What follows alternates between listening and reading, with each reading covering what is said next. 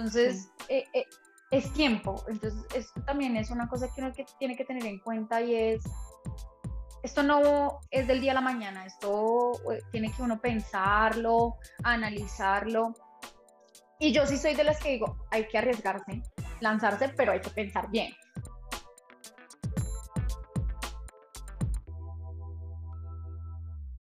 Cuéntanos un poquito acerca del tiempo, porque digo, muchas veces uno habla de emprender y uno ve el resultado inmediato, pero aquí la historia que cuentas en dos palabras es una historia que se dio por años. O sea, ¿cuándo, ¿cuánto se demoró entre esa idea hasta lograr consolidar el concepto de alumno? Yo creo que cuatro años.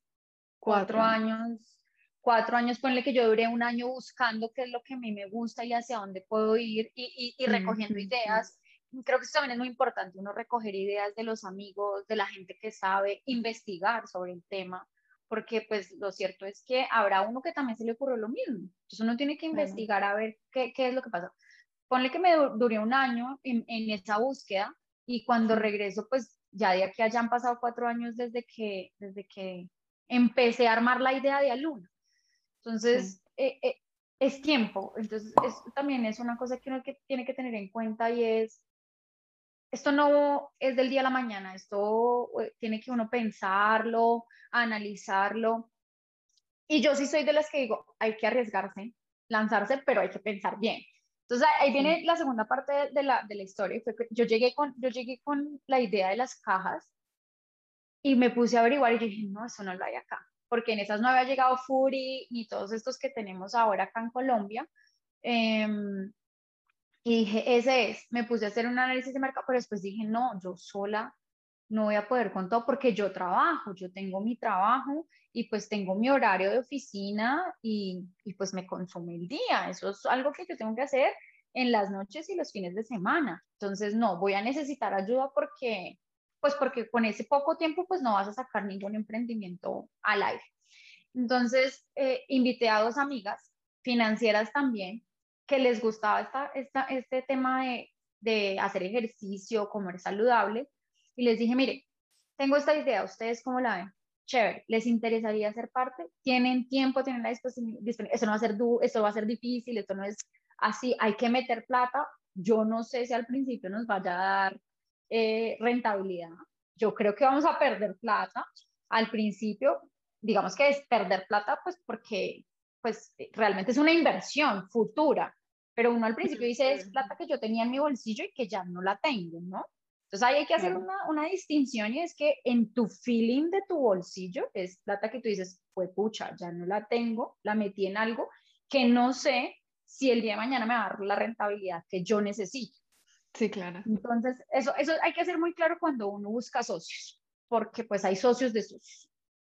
Yo, yo considero que pues con las que con las chicas con las que escogimos nacer, que naciera Luna, pues en ese en este momento ese tema de invertir en el negocio estamos bien, no nos ha dolido esa inversión que estamos haciendo y, y al contrario cada vez más vemos plus y cositas adicionales.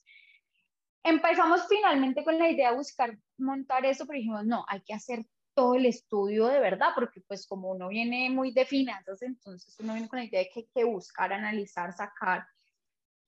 Hicimos varios análisis eh, de mercado, cuál es el nicho, en qué, a qué personas nos vamos a enfocar, hicimos encuestas, eh, empezamos a buscar las cajas, después dijimos, no, las cajas tienen que ser amigables con el medio ambiente, cuánto cuesta una caja amigable con el medio ambiente, ta, Y empezamos a, a, a, montar todo esto mientras hacíamos el análisis de a quién enfocarnos, porque no podíamos llegar a todo el público.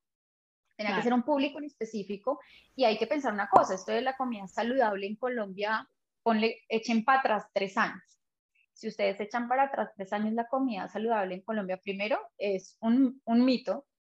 Dos, eh, es costosa. Entonces, no, pues ¿cómo me vas a, a cobrar una leche de almendras a 8 mil, 9 mil pesos cuando la leche normal me vale 2 mil, 3 mil pesos la bolsa? Entonces la gente dice, no, no, es, o sea, estás aumentando el mercado, el valor del mercado, lo que tengo presupuestado para el mercado por comer saludable.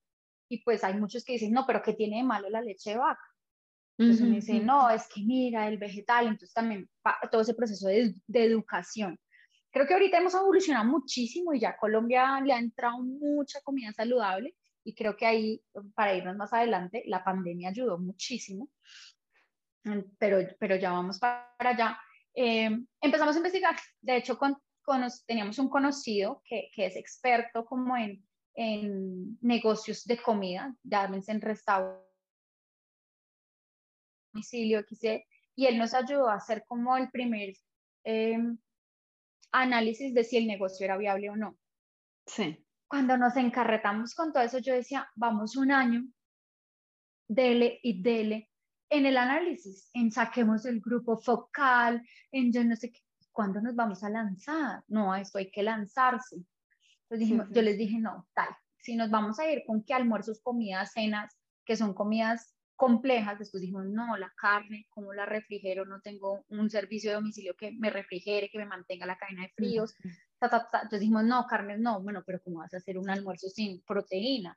No, no, no, pues para el que todavía sigue consumiendo proteína, porque pues igual Colombia sigue siendo un país que consume mucha, mucha carne animal, entonces, bueno, Entonces, al final dijimos, no, vámonos por lo sencillo. ¿Qué es sencillo en, en, en las comidas?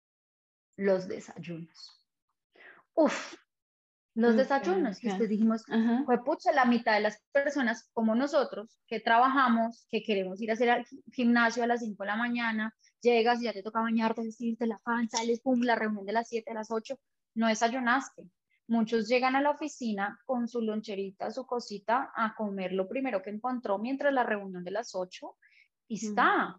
Y cuando vas a ver en toda la parte nutricional, pues aquí la niña también lo sabe, pues el desayuno es muy importante y que esté muy balanceado.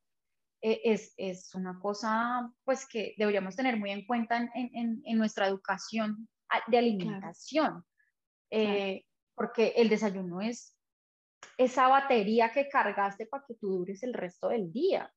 Y, y pues pasa que cuando analizas a mucha gente como nosotros, pues el desayuno se volvió lo menos importante porque uno está en el afán. Claro. Entonces dijimos, claro. desayunos. Entonces empezamos a buscar proveedores y aquí, pues esto ya es una elección nuestra como, como emprendimiento y fue, vamos a buscar emprendedores iguales que nosotros, vamos a buscar esos chiquitos que también quieren crecer, eh, eh, queremos buscar esos productos colombianos y apoyar también a aquellos eh, productores colombianos em, y hacer como toda esa conexión.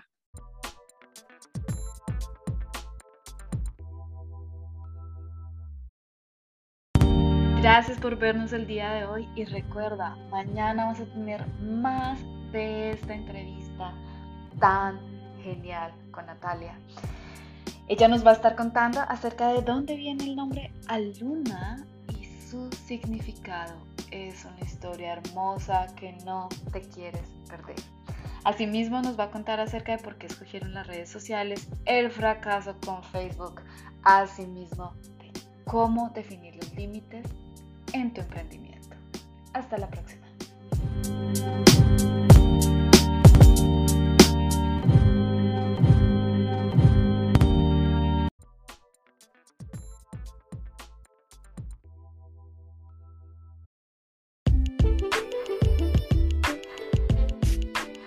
¿Escuchaste Mujeres en Finanzas, el podcast? Me alegra mucho que nos hayas acompañado hoy y espero que estés con nosotros en el próximo episodio. Recuerda darnos 5 estrellas en la plataforma en la que estés escuchando este podcast para que así más mujeres puedan beneficiarse del contenido que estamos generando. Recuerda que hemos creado este podcast para ti. Así que si tienes preguntas, no dudes en escribirlas en los comentarios.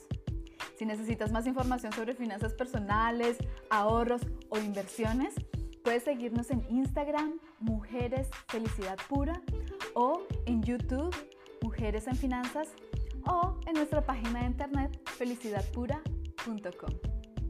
Hasta la próxima.